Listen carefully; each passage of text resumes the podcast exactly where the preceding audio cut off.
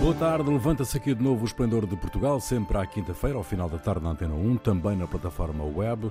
Produção de Carlos Quevedo, edição de Ana Fernandes, operações de emissão de João Carrasco, Ronaldo Bonacci, Sara Batista e Jair Ratner, com Rui P. Boa tarde. Boa tarde. Boa tarde. Boa tarde. O Conselho de Estado deu parecer positivo à dissolução do Parlamento, mas o calendário das eleições antecipadas deve ter em conta os timings dos partidos políticos. É o que defendem mais de uma centena de personalidades numa carta aberta dirigida a Marcelo Rebelo de Sousa. Os signatários, na maioria ligados ao centro-direita, querem que o Presidente da República tenha em consideração os prazos das eleições internas no PSD e no CDS.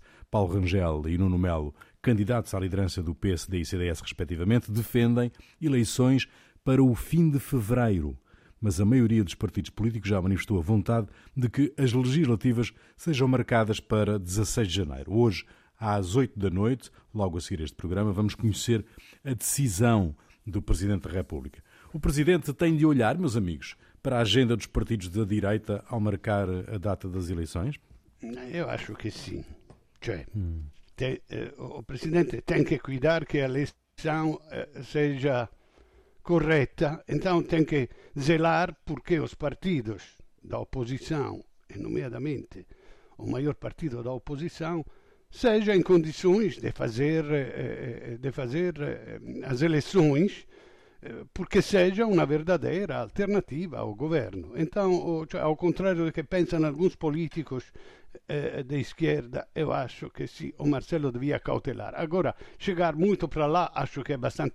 Como disse o, o Pacheco Pereira, quem gosta de Rui Rio quer as eleições o mais depressa possível. Depois podem falar blá blá blá blá por mil razões. Quem gosta do Rangel quer atrasar. Agora, quanto à atitude do Marcelo, uh, premettendo che ele tomou as atitudes certas de, de, de, eleições antecipadas e tal, ele demonstrou mais uma vez que é um fofoqueiro e um intriguista. Fofoqueiro porque não resistiu a comentar dizendo che se o orçamento non fosse approvato dissolveria o Parlamento. Ele podia evitar, podia deixar que os partidos fizessem sem pressionar, invece pressionou e de alguma forma condicionou. Eh, eh, e depois intriguista, porque falando con o Eh, deu uma clara, um, um, claro sinal de quem ele prefere, ou seja, ele devia falar seja com o Rangel que com o Nuno Melo, avisando os líderes dos relativos partidos, dizendo que vocês eu vou encontrá-los pelo que é previsto nos encontros preliminares, etc, etc. Mas, como vocês estão em uma situação de instabilidade, eu vou também falar com aqueles que podem ser líderes, cioè avisá-los de fazê-lo de uma forma. Invece assim, parece de mesmo, ele fala com Rangel, quem sabe o que falou, a e, e va a organizzare alguma coisa. È un poco intriguista. Agora, l'ultima cosa che quero dizer è che, come o preço da gasolina, parece, dizem que não há cartel, eh, mas parece, porque os preços são todos iguais, assim, dice che non há um acordo entre Marcelo e Costa, ma parece che ha. O Costa achou um golpe de gênio, eh, agora que a, a, a, a, direita está esfrangalhada, e, e disse agora vou criar un, un, una crisi, una crisi politica, dando a culpa à esquerda e assim vou ter a maioria absoluta. E o Marcelo, a Marcelo aceitou este jogo por, também porque é a era recomponível. Esta coisa de esperar que se pode fazer não há vontade de estar juntos. Como disse outra vez, é um casal que não quer estar juntos. Hum, vamos ver. Então, é. hum, vamos ver. Sara, Jair. Bom, é... Eu acho o seguinte, eu, eu discordo completamente do Ronaldo que tem que esperar, porque, primeiro, não é a realidade que tem que se adequar ao calendário dos partidos. É o partido que tem que se uh, adequar ao calendário das, da, da, da realidade.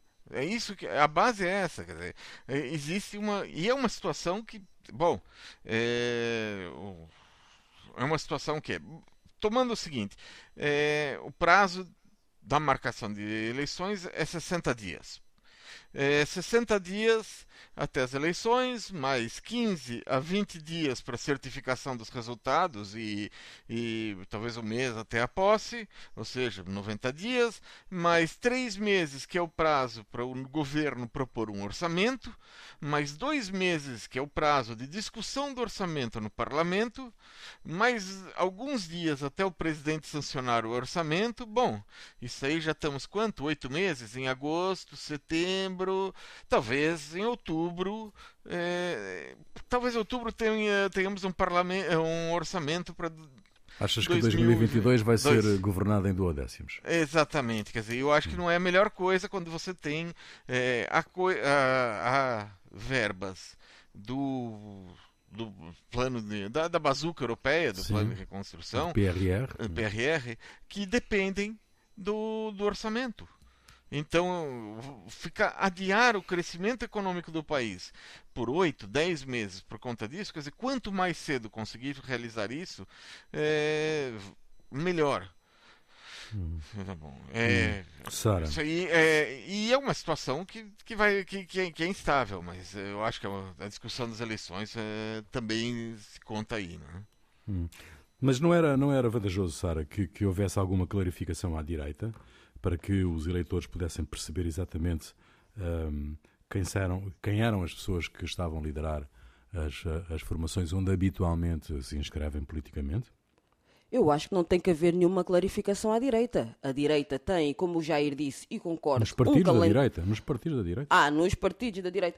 Não sei, não sei até que ponto que tem que haver, porque, de certa forma, os partidos da direita estão a passar uma certa crise interna, mas que tem os seus próprios calendários uh, partidários que já estavam estabelecidos e eu concordo com o Jair, acho que não é o Presidente da República que se tem que adaptar à calendarização partidária, mas é ou seja, vice-versa, o contrário é que tem que acontecer. Por isso eu também tendo a discordar do Ronaldo, acho que não houve nenhum acordo entre Costa e Marcelo, mas que de certa forma, mais do que a data das eleições antecipadas propriamente ditas, acho que daqui a nada às oito as datas que vão ser ditas pelo Marcelo dizem mais ou menos, para mim, uma inferência de qual é que seria a sua preferência pessoal do candidato que vem do seu partido de origem. Porque se concordo com o Jair, o, a data das eleições antecipadas tem que ser o mais cedo possível, mas ser o mais cedo possível é tendencionalmente dar a bandeja para o Rio, porque eu duvido que que, que isto obriga o PSD a pôr em marcha circunstâncias excepcionais no seu calendário que vão forçar o adiar da, da, das diretas, porque não há tempo para tudo, não vai dar tempo para tudo, para uhum. pôr uma campanha eleitoral em prática e fazer tudo. Mas e por outro Natal lado. Pelo meio, e com o Natal pelo meio. E, não, e, com, e, com, e Natal pelo meio. Não, a questão é, é mais complicada porque a lei portuguesa prevê que ou, as listas têm que ser, ser entregues 41 dias antes, antes das eleições. Exato, exato. Ou seja, se as eleições fossem, por exemplo, marcar para hoje à noite, marcar para daqui a dois meses, é, seria o Rui Rio a estabelecer quem vão ser os candidatos. Exato. E aí, e, e aí então, quer dizer, o, o, vai, aconteceria, como aconteceu várias vezes, o, um, um, líder partidário ter uma bancada que não está alinhada com as suas orientações com, com as suas orientações, exatamente. Mas isso exatamente. é um problema do partido. Mas que é o problema do partido tem que resolver. Que é não é a sociedade exatamente. que tem que resolver o problema do partido. Agora, agora parece que eu quero, quero uh, uh, que ganhe a direita que, que seja não, preparada não para nada, ganhar. Não parece nada. Não, não digo, digo Nem há coisas. problema nenhum que penses assim. Que os meus colegas problema. preferem uma maioria é um fórum absoluta. de liberdade. Podes pensar de, de, como quiseres.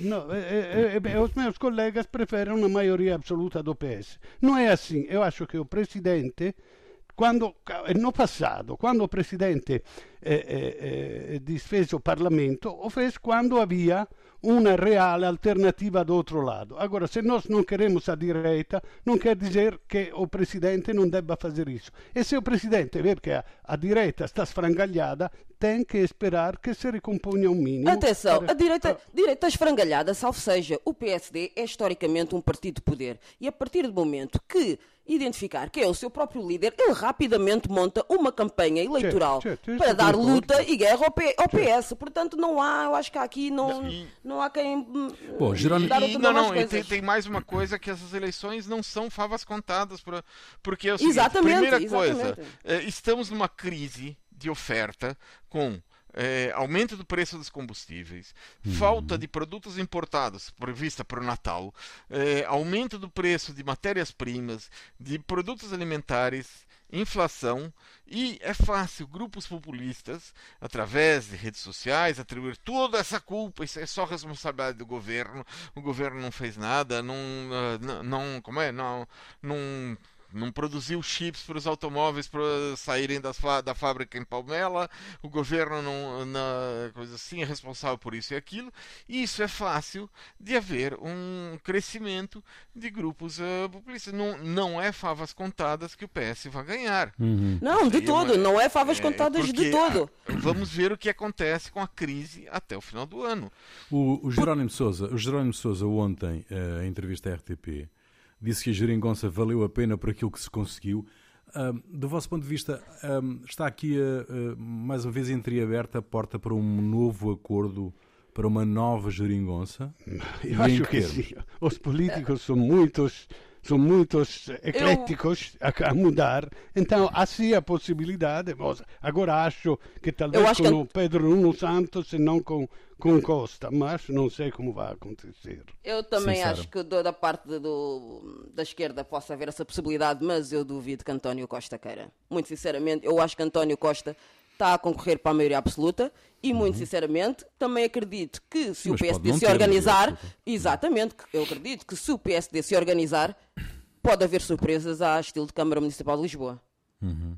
Muito bem, o CDS, entretanto, e por outro lado, vive uma crise interna com a desfiliação de militantes conhecidos e críticas à liderança de Francisco Rodrigues dos Santos. Chicão, como é conhecido, assegura que não tem medo de ir a votos e que se o Congresso do CDS fosse hoje, sairia vencedor. Disse também numa entrevista à RTP. Como é que, como é que se explica isto que está a acontecer no CDS, do vosso ponto de vista? Ma eu, eh, dice non tem medo, se non tem medo perché non va. Aliás, se, se ele tem a certeza que vai ser reconfirmado, ele vai sair mais forte para fazer o que quer fazer. Eh, bom, eu, olha, eu, em primeiro lugar não, não, não, não percebi a alternativa de Nuno Melo, eu não saberia enumerar uh, um, dois pontos de diferença entre o, o Nuno Melo e o Chicão. Como, sì, talvez alguma há, porque eh, eh, o Nuno Melo eh, se tornou truculento e populista. Ecco. Então, eh, eh, o que me faria escolher a inconsistência do Chicão. Olha, eu anos atrás, a situação do CDS, eu anos atrás, eh, disse que a Assunção Crista deveria ter reformulado o CDS depois do furacão de Paulo Portas. E agora podia ser um partido de direita, conservador e liberal, mas seguramente democrático. E podia, assim, ter eh, eh, os eleitores, pelo menos do, da iniciativa liberal, estabelecer uma linha vermelha com o Chega. Invece, assim como é agora, se um é fascista, vai com o Chega. Se é liberal, vai com a iniciativa liberal. E se é mais moderado, vai com o PSD. Então está tá, tá irremediavelmente perdido. Jair, Sara, Bem, eu, muito honestamente, está perdido o CDS? muito, neste momento se está perdido ou não está perdido, não tenho muito a dizer sobre esse assunto e, e para bem da verdade, também não me interessa. Digo já, não, não é para parecer mal, mas não me interessa. Acho que, embora publicamente possa parecer que o partido esteja assim, vá meio descalço, tipo PSD, isto é tudo uma miragem. Não está meio descalço com o PSD. O PSD tem chinelos e facilmente pode vir a calçar botins de pele. Já que o CDS, é para mim, está mesmo literalmente descalço, a caminhar num chão de facas e nem tem jeito nenhum para faquir. Eu acho que isto, por- portanto, o que possa vir daqui, eu reconheço a contribuição do CDS, já possa ter tido para a democracia eh, em Portugal, já assim em tempos muito remotos, mas agora assim a sua importância, mesmo ao contrário do Bloco e do PCP, é totalmente inócua. Portanto, se houve debandada, se não houve debandada depois do Conselho Nacional do CDS, mais uma vez, muito honestamente, muito, pouco me interessa. O que interessa uhum. mesmo é o PSD, porque esses sim, se não se juntarem ao Chega e se quiserem, ainda têm algum contributo para a democracia deste país. Agora para o CDS. Hum. Jair, uh, Jair o, o, esta, esta situação no CDS pode ser complicada do ponto de vista eleitoral uh, para a direita uh, e, sobretudo, para o crescimento do Chega? É, dizer, eu acho que, primeiro, existe o risco do CDS deixar de ter representação no parlamento se concorrer sozinho às próximas eleições. O CDS, tradicionalmente, tem é, implantação no interior norte do país, uhum, é, especialmente a nível municipal. E acontece que o espaço político é, que eles ocupam é, foi invadido pelo Chega por uma parte e pela iniciativa liberal por outra, como disse Ronaldo. Né? É, eu acredito que a única chance para o partido não se ver reduzido a, talvez a um deputado, se for muito, é, dois deputados, se, se conseguir, é realizar uma coligação com o PSD. É, a questão é que isso vai aprofundar a tendência de o CDS se tornar um satélite do, do, PSD.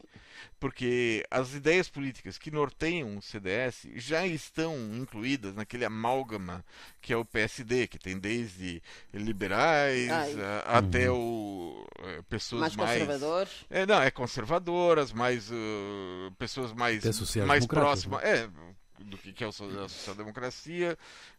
E é, essa autonomia do, do partido é, ajuda a clarificar a discussão dentro do, do, do, PSD, quer dizer, pessoas que se alinham ao mais, que querem o, trazer o, o CDS para fazer um conjunto da direita, tentando expurgar o que seria o Chega, ou aqueles que vão ter que, de alguma forma, para chegar ao poder, fazer a dizer eu, eu aceito estar com o, com o Chega eh, e com eu, eu acho que isso vai ajudar. Quanto mais forte for o, o CDS mais fraco vai ser o eu acho que vai ser o Chega. Quem é que pode protagonizar uh, uma uma solução de tampão ao crescimento do Chega? O CDS ou a Iniciativa Liberal? Quem é que está em melhores condições para isso eu acho que é o. Esse, não. Não, é o, não, o PSD. Para mim é o PSD, mim, exatamente. É o PSD. É o, o, o Chega. E é uma obrigação. Hum, não, o Chega sai de dentro do PSD. Tem que pensar o seguinte: André Ventura era um, um militante do PSD, várias pessoas. O Chega, ele sai de dentro, é como digo, um amálgama político que o PSD se tornou, que tem desde, desde pessoas até a extrema-direita, pessoas muito próximas do André Ventura continuam dentro do partido. Portanto, eu estou de acordo com o Jair é, a, a, candidata amadora, a, a distância da, do, do, PSD, a distância do que ela fala para aquilo que o André Ventura fala é, é nenhuma. É, se tivesse que escolher entre o CDS e a Iniciativa Liberal, possivelmente a Iniciativa Liberal, mas claramente é uma responsabilidade do PSD, a meu ver. Uhum. O Chega, uh, do vosso ponto de vista, crescerá inevitavelmente nestas eleições? Inevitavelmente. Eu acho que sim. Com esta, sim. com esta indecisão, com esta eh, inconsistência dos partidos de direita, dice, olha, o homem forte, sempre foi assim na história, o homem forte vem quando os partidos liberais eh, eh, tan, tan, não sabem de que, de que lado ir, então ele sabe, ele vai eliminar a, a, a corruzione, ele vai a fortalecer o respeito pela polizia, pela coisa, isso são coisas velhas que já sabemos tudo Sim, onde e, vão acabar. E a história já nos ensinou que são estes, estas alturas mais conturbadas da, da, política de um país onde os discursos populistas mais facilmente se vincam e se afirmam e que as pessoas ouvem. Portanto, eu acredito que o que possa acontecer com estas eleições antecipadas esteja, de uma certa forma, um pouco um espelho do que já aconteceu nas autárquicas. Mas gostava que não assim fosse, mas acredito que sim. O Partido Comunista vai voltar a ser a voz do povo que se sente explorado e vai ser. Não. Isso nunca vai acontecer. Como Acho eu. Por que não? Segunda parte do Esplendor de Portugal, Ronaldo Bonacci, Sara Batista e Jair Ratner, com a COP26, a Conferência das Nações Unidas sobre as Alterações Climáticas, a decorrer a crise climática está novamente no topo da agenda mediática. E um relatório da organização não governamental Global Witness alerta: nunca foram mortos tantos ativistas ambientais como em 2020. 228, o número exato, defensores do planeta foram mortos o ano passado, o que torna 2020 o pior ano de sempre. Entre as 10 nações com mais mortos, são sete são da América Latina. O Brasil foi o quarto país em que mais ativistas do meio ambiente foram mortos em 2020, 20 mortos. Como é que se explica? Como é que se explica, meus amigos, este número de ambientalistas assassinados uh, na, na, sua, na sua militância ativista? Eu acho que uh, o centro disso daí é que existe uma política governamental. É, existem duas políticas governamentais no Brasil pensando no Brasil, é, duas políticas governamentais, uma é, antiambiental, é, que, que, no sentido de, de, de deflorestar para o lucro direto, para produzir, é, pode ser para o garimpo, para uhum. produzir uh, ouro ou, outras, outras pedras preciosas, invadir terras indígenas para isso, e, e também para a produção de, de gado e alguma soja. A Amazônia, a maior parte da Amazônia não, não é muito favorável à produção agrícola, pelo tipo uhum. de solo. Então é, é, é isso que acontece. E é, o antigo ministro do Ambiente brasileiro, Mauro Salles, é, ele afirmou numa reunião que foi gravada, depois foi divulgada, uma reunião do governo, em que vamos aproveitar a pandemia para passar a boiada, ou seja, enquanto todo mundo está olhando para a pandemia, nós vamos uh, aprovar as leis todas contra o ambiente. Era um ministro hum. do ambiente contra o ambiente, deixar bem claro isso. E hum. foi isso que aconteceu. E depois tem outra política é, brasileira de armar os cidadãos. Não todos, especialmente aqueles mais próximos do governo, adotaram armas e utilizam isso para resolver os seus, as suas diferenças, os seus diferendos com quem eles não gostam especialmente hum. e de forma organizada, ou seja, o que no, no Brasil chama-se, bom, muitas vezes de milícias ou de eh, grupos armados a, a serviço de, de, grandes fazendeiros que, vai, que vão expulsar os, os ambientalistas que defendem a preservação da floresta com suas armas dando tiros. E é uhum. isso que acabou acontecendo. Muitos dos que morreram no Brasil foram é, pessoas de etnias indígenas, né, etnias uhum. nativos. Uhum. Então, é, também isso tá, acontece com o que ajuda ao genocídio dessa população. Hum. O que é que esperam da COP26, Sara? Bem, eu só gostava aqui de reforçar aqui uma mais alguma informação às palavras de Jair, é porque estas mortes não são só ambientalistas, é tudo que são mortes que estejam relacionadas com a proteção de terras, florestas, rios e vidas selvagens. Uhum. Portanto, falamos, sim, de uma população que é maioritariamente população indígena e nativa de locais, portanto, pode ser ou não ativista, de zonas geográficas onde existe forte interesse económico pelos seus recursos naturais e que interesses esses que provêm do exercício de atividades muito poluentes e falo concretamente do agronegócio, do gás, das minas, do petróleo, esse tipo de coisas. E que são uh, uh, interesses que estão por detrás destas mortes e que produzem bens de consumo em e para países que, na prática, não uhum. sofrem estas mortes e que, em, em, teoria, parecem sofrer com menor impacto destas alterações climáticas. 228 mortes são muitas mortes, mas já podemos recordar que em 2015 o total de mortes já foi de 185.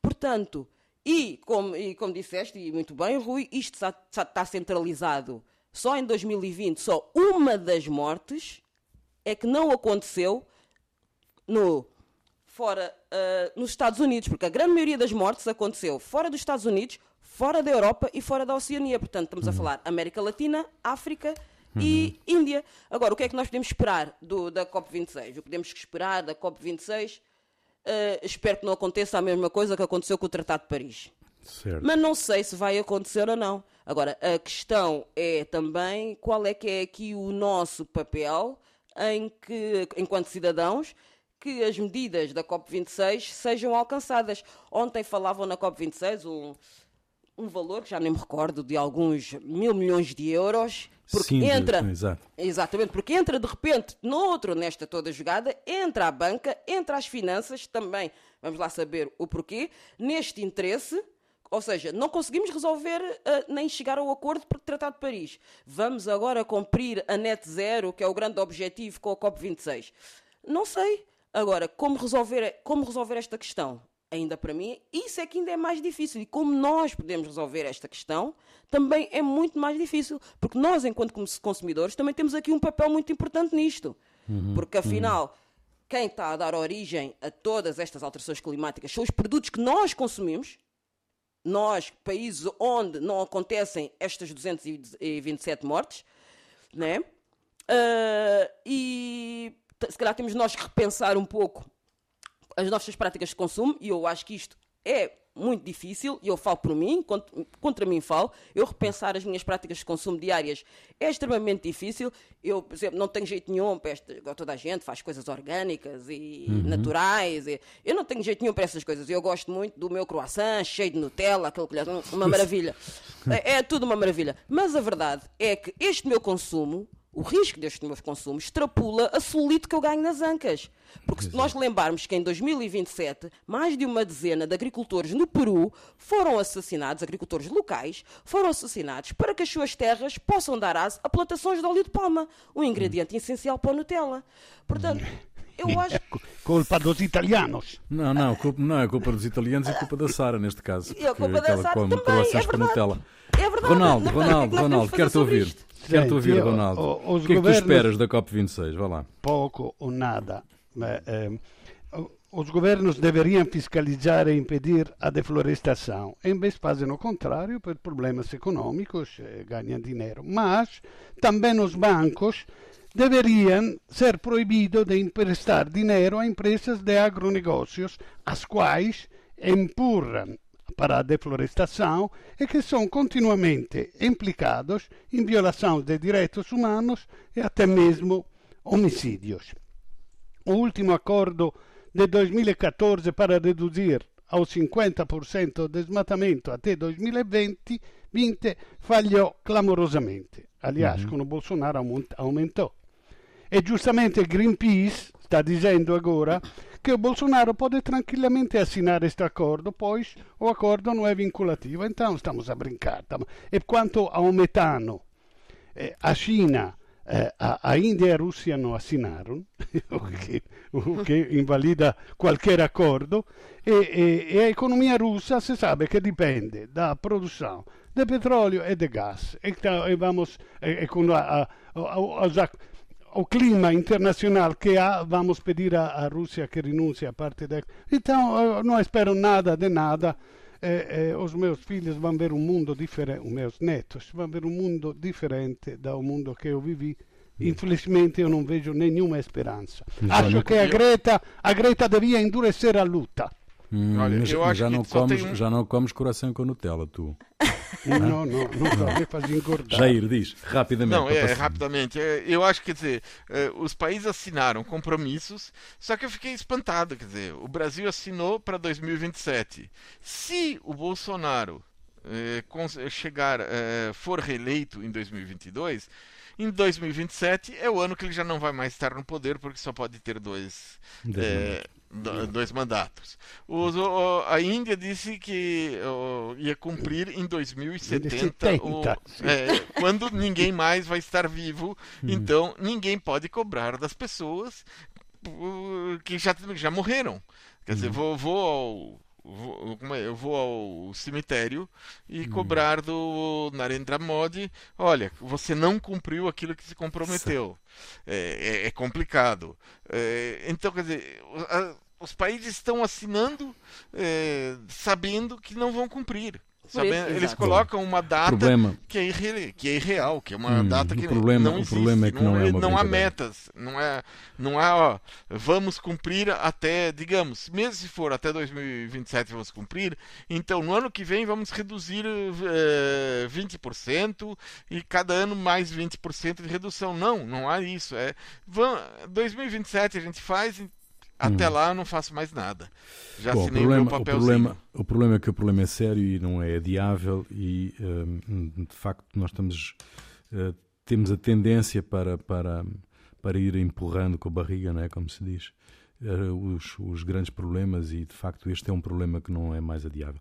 Bom, de acordo com o Jornal Observador, a GNR insiste que Nuno Santos poderia mesmo não estar a trabalhar no momento em que o carro em que seguia Eduardo Cabrita, ministro da tutela, o atingiu mortalmente na A6, no sentido Elvas-Lisboa. Uma das teses que a GNR tem defendido é a de que o trabalhador saiu da berma direita, atravessou a estrada e saltou para dentro do separador central para fazer as suas necessidades. Seria colhido quando estava a regressar à berma. O advogado da família nega esta tese. A suposta negligência do trabalhador foi avançada pelo Ministério da Administração Interna, eh, se bem se lembram, logo após o acidente e antes de qualquer investigação ao caso. É importante que se determine com rigor o que aconteceu naquele dia, meus amigos. Bom, sim, você tem que estabelecer, cioè, eh, esta cosa che ele foi fazer xixi ou outra cosa na, na, na, no meio do separador me parece assolutamente illogico. Sta lì na berma, sta a cortar, va un poco mais para lá e faz o que quer. Non so, se va no meio, para não ser um fica de ladinho para não ser visível. Vai ser visível, seja de, de que vá por um lado, seja que vá para o outro, representando um perigo para os, os que viaja a 100 km por hora, vê um com o peru de fora e fica distraído e pode ter um acidente. Quer dizer, me parece absolutamente ilógico. O que é grave é que morreu um trabalhador e se tenta dar a culpa toda. Agora, ele tem uma parte de culpa com certeza, porque ele estava num lugar onde não deveria estar. Agora, se foi, tem que estabelecer se foi para serviço. Então, há uma, há ha de qualche forma una responsabilidade oggettiva, seja da brisa, seja da subempreitada, como se chama, porque tem que cuidar da segurança e tem que zelar porque sejam cumpridas as normas de segurança. Agora, se foi voluntariamente de lá ou se foi mandado a olhar, controlar se havia erva para cortar de lá, não sei, não sei. Há uma responsabilidade objetiva das empresas. Do outro lado, o condutor do carro tem uma responsabilidade direta porque ia a uma velocidade que não devia ir. Não so se havia sinalização de trabalhos na berma, a coisa que faz um normal condutor é tirar o pé do acelerador. Então devia ir a 100 máximo. E, mm. e invece parece che ia a 200. Agora, há uma responsabilidade objetiva do cabrita, porque ou ou, porque o, o condutor estava às ordens do Cabrita, ou o condutor faz o que diz o Cabrita, ou o Cabrita não se opôs, que, cioè, eu não, não, sou a ver o Cabrita, que antes de partir diz, oh, João vai a, a, a não mais que 120, porque não quero problema.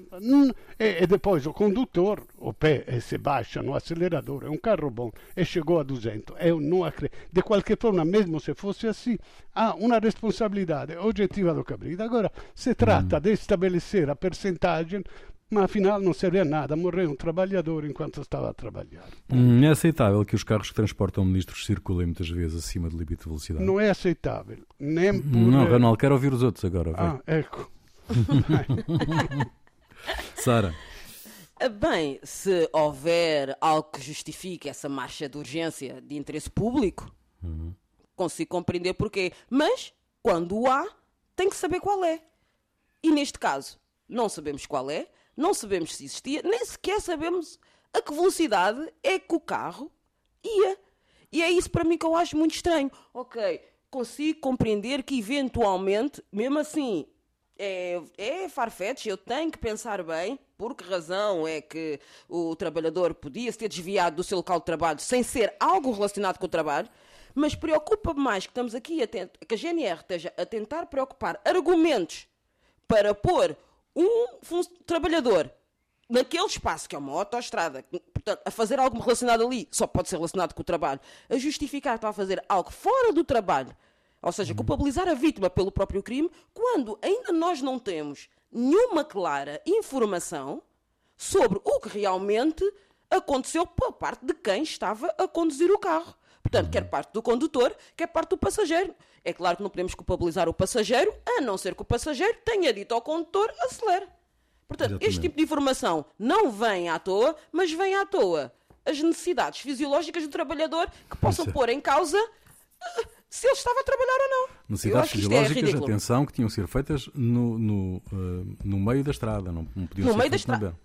Não, podiam ser feitas aí, na aí berma. é uma questão, aí é a questão da, uh, que envolve a autoridade uh, para das para as condições de trabalho, Exato. porque a empresa tem que dar, tem que dar isso, condições para o trabalhador fazer as suas necessidades enquanto está trabalhando. Exato. Ah, tá é, no campo, vai um pouco mais para lá é fácil. Claro, ah, tá, é, sim, sim, muito higiênico da sua parte.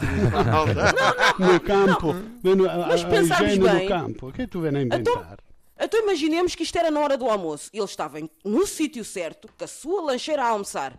Teoricamente, pausa do almoço, se não for jornada contínua, não é horário de trabalho.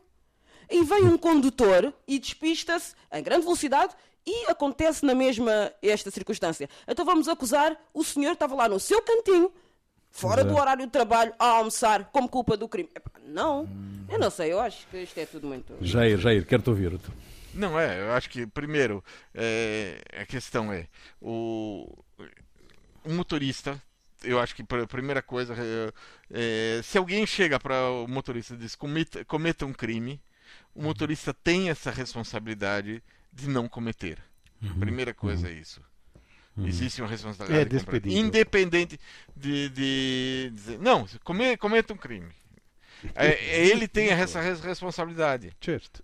Hum. Tá? A, a, questão é que pode se ter se criado dentro do ministério, isso é uma questão a ser avaliada, dentro dos ministérios, uma, eh, uma situação. Ah, não, para os ministros uh, cometer um crime. Não há limite. Não, não há limite, não há, não há crime para, para os ministros. Mas andar a 200 ou 200 e tantos por hora, 240, 250 por hora, isso é, segundo o código, isso eu acho que é crime, não? Uhum. Perde a carta, coisa assim, dá direito Sim, a... é um crime. É, um é uma crime. infração muito grave, sim. É uma infração muito grave. E isso, quer dizer, o... se vocês chegarem para você, então, é... cometa esse crime, é...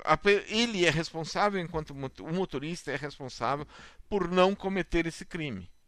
Uhum. Ele tem que fazer isso. Muito bem, isso vamos, é vamos uma esperar... questão que tem que ser avaliada e tem que ser colocada, porque a responsabilidade tem que ser dentro do, do avaliada dentro do ministério se é um ministério que obriga os motoristas a cometer um hum. crime e aí então é, é, se torna muito mais grave porque é uma coisa que provavelmente vem acontecendo há anos e anos vamos esperar uh, pelos desenvolvimentos deste caso que se arrasta uh, e sobretudo que caia o segredo de justiça para que possamos uh, ter acesso a toda a informação que está contida no, no, no, processo. Muito bem. O que é que te fez perder a cabeça, Ronaldo, esta semana? Bom, ontem foi detida a mulher de João Rendero.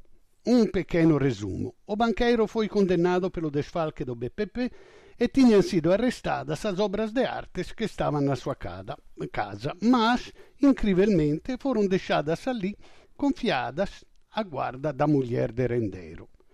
Antes de ser preso para cumprir a pena, Rendero pensou bem de desaparecer para um, lugar incerto, mas onde se imagina que possa desfrutar dos milhões que durante anos depositou em paraísos fiscais. Eu pergunto, mas por que a mulher ficou? Se um ano atrás o Rendero começou a vender alguma, alguns dos quadros arrestados e a substituí-los por cópia, era de prever que mesmo com a lentidão da justiça, eh, antes ou depois a coisa seria descoberta e a responder seria a mulher. Ah, sim, sim, fui, fui condenada a pagar mil euros. Ok, ok. Mas com estes dados, a minha cabeça telenoveleira começou a imaginar. O João Rendeiro deixou pro, propositadamente a mulher em apuros porque no lugar incerto está com uma bailarina francesa com a qual tinha um caso a tempo. Mas talvez esteja a exagerar com a fantasia. Sara. Bem, O que me fez perder a cabeça já anda, na verdade, a consumir-me já há algum tempo e aborda as questões dos dois pesos e das duas medidas do sistema judicial e policial português. E falo do caso de Dani Joy Pontes, um jovem santomense de 23 anos, que morreu a 15 de setembro no estabelecimento prisional de Lisboa e que à família foi-lhes dito que a morte deveu-se por causas naturais, mas que até hoje ainda não tiveram nem acesso ao relatório da autópsia, nem ao corpo. Dani Joy Pontes esteve 11 meses em prisão preventiva, ultrapassando o tempo recomendável de seis meses, mesmo que tivessem reunidas e estavam todas as condições para aguardar um julgamento em liberdade. É que Danny Joy era um jovem sem antecedentes criminais, reforço aqui, sem antecedentes criminais, que tirou um curso de cozinha em 2019 na Escola de Hotelaria e Turismo de Lisboa, que perdeu o emprego na decorrência da pandemia e que foi preso e condenado a seis anos de prisão efetiva e, mais uma vez reforço, seis anos de prisão efetiva porque roubou um telemóvel na estação de metro. Mais, saudável e sem doença prévia à entrada do Sistema Judicial Nacional, por motivos que ainda são igualmente desconhecidos, não foram comunicados à família e que estão em segredo de justiça, dentro da prisão o jovem passa a ser medicado, sabe-se lá com o quê e para quê, e morre à guarda do Estado. Portanto, é lamentável que isto tenha acontecido a 15 de setembro. Marcelo Rebelo Sousa já esteve em Santo Tomé a 2 de outubro e, à exceção da RDP África, esta notícia passou totalmente fora do radar da cobertura dos meios de comunicação social uhum. mais importantes em Portugal, falo da televisão e dos jornais, tendo uhum. sido apenas noticiado pela primeira vez no Expresso há um mês, a 17 de outubro, e agora recentemente pelo Público, a 24 de outubro, e também pelo DN depois. Portanto, Dani Joy Pontes, por um lado, não pôde ir de jato privado para Belize para se proteger de um sistema judicial, era demasiado novo para dizer que sofria de Alzheimer, não extorquiu uns milhares de milhões de euros ao Estado português, apenas roubou um telemóvel e com isso teve direito a seis anos de prisão efetiva, numa altura em que, pela pandemia, estava previsto sair uh, ou diminuir-se a população prisional, nomeadamente para crimes mais inofensivos, e isto custou-lhe a vida. Portanto, Black Lives Matter, vidas negras importam sim, hum. sempre, e importa impurar as razões pelas quais Dani Joy Pontes levou o pior peso e a pior medida do sistema judicial português. Brava, fica aqui, fica aqui a denúncia, Sarah. fica aqui a denúncia. Muito bem, Sara. Uh, Jair, uh, o que é que te fez perder a cabeça? Olha, normalmente as escolas fazem um esforço para divulgar o conhecimento científico e defender a integridade e a saúde dos seus alunos. Acontece que nem todas fazem isso. A Sentner Academy, uma escola particular de Miami, na Flórida, nos Estados Unidos, optou pelo caminho inverso. Os seus mais de 300 alunos receberam um aviso de que, caso fossem vacinados contra a Covid, teriam que ficar 30 dias em casa para evitar transmitir aos colegas os efeitos adversos da vacina. Eles não, se, não explicaram se estavam se referindo a esses efeitos adversos. Eram a possibilidade de transmissão dos microchips das vacinas ou contaminar com ADN que tornariam os estudantes em quimeras biológicas, meio humano, meio extraterrestre, meio, meio crocodilo, alguma coisa assim. A escola já era conhecida por ter conhecido, publicado uma nota informando que qualquer funcionário ou professor que decidisse tomar uma vacina contra a Covid seria sumariamente demitido. Muito bom. Bom, Ronaldo, a música é tua, o que é que nos trazes? Bom, então, esta é uma canção Ye Ye, 1962, che dedico, che dedico a mm. Pedro Nuno Santos, che depois do atropelamento do Cabrita foi apanhado na autostrada a 200 km por hora. A canção é Andavo a 100 all'ora e ia a 100 por hora. Gianni Morandi 1962. Ele tinha 18 anos e foi a sua primeira canção. Ele ia a 100 km por hora para chegar da sua namorada e na altura era uma velocidade estratosferica. Exato. Pedro Nuno Santos ia ao dobro para um empenho político. Evidentemente, a paixão política é mais forte que a paixão amorosa. Vale duas vezes, neste caso. Muito bem, fica aí, nós voltamos dois, oito dias. Até lá.